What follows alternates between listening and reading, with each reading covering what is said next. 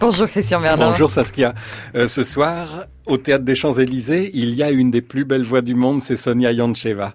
Elle se produit avec son frère, Marine Yonchev, qui est chanteur lui aussi, euh, ténor. Et j'aimerais juste vous dire deux ou trois mots sur le cas Sonia Yoncheva, parce que c'est quelqu'un qui m'intrigue.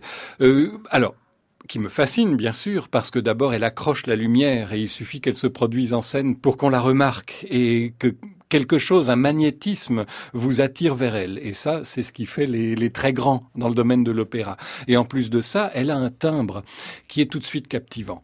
La beauté vocale, c'est quelque chose qui ne s'explique pas. Autant on peut expliquer la technique, parce que ça, ça se travaille et ça peut même s'analyser.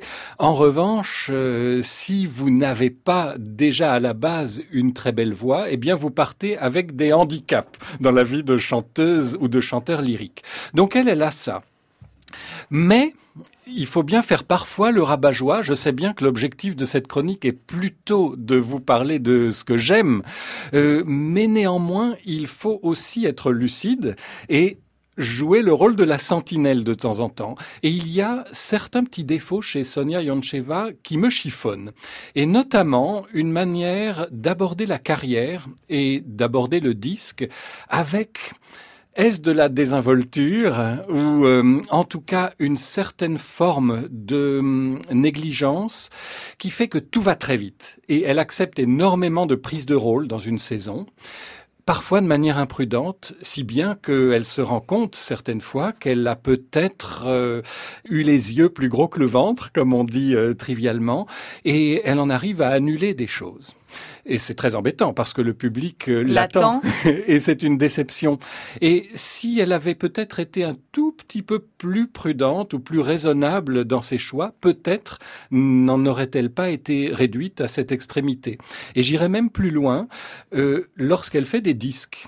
Euh, le disque, c'est un produit, c'est une carte de visite que l'on donne aux auditeurs et c'est quelque chose qui va rester.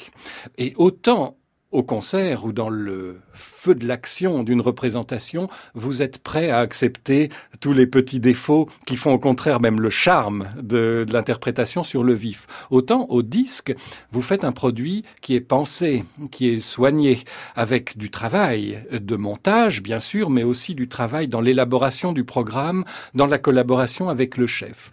Or, jusqu'ici, les récitals au disque de Sonia Yoncheva sont plutôt décevants par rapport à ce qu'elle est capable de faire sur scène. J'aimerais vous donner juste un exemple, c'est dans son récital Verdi, c'est le dernier paru, on pourrait écouter la toute fin de l'air d'Abigail dans Nabucco.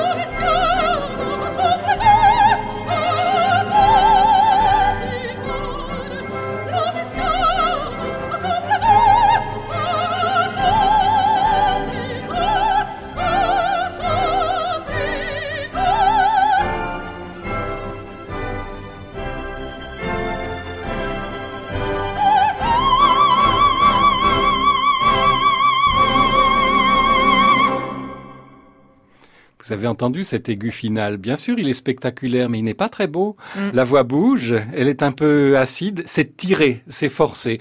Ça peut arriver en représentation, c'est évident. Et on a toute l'indulgence du monde. Au disque, je pense qu'on aurait pu refaire peut-être une prise ou attendre un peu ou faire d'autres choix euh, d'air. Donc c'est tout ce que je voulais dire. Ça ne retire strictement rien à la grande admiration et à l'amour qu'on a pour elle.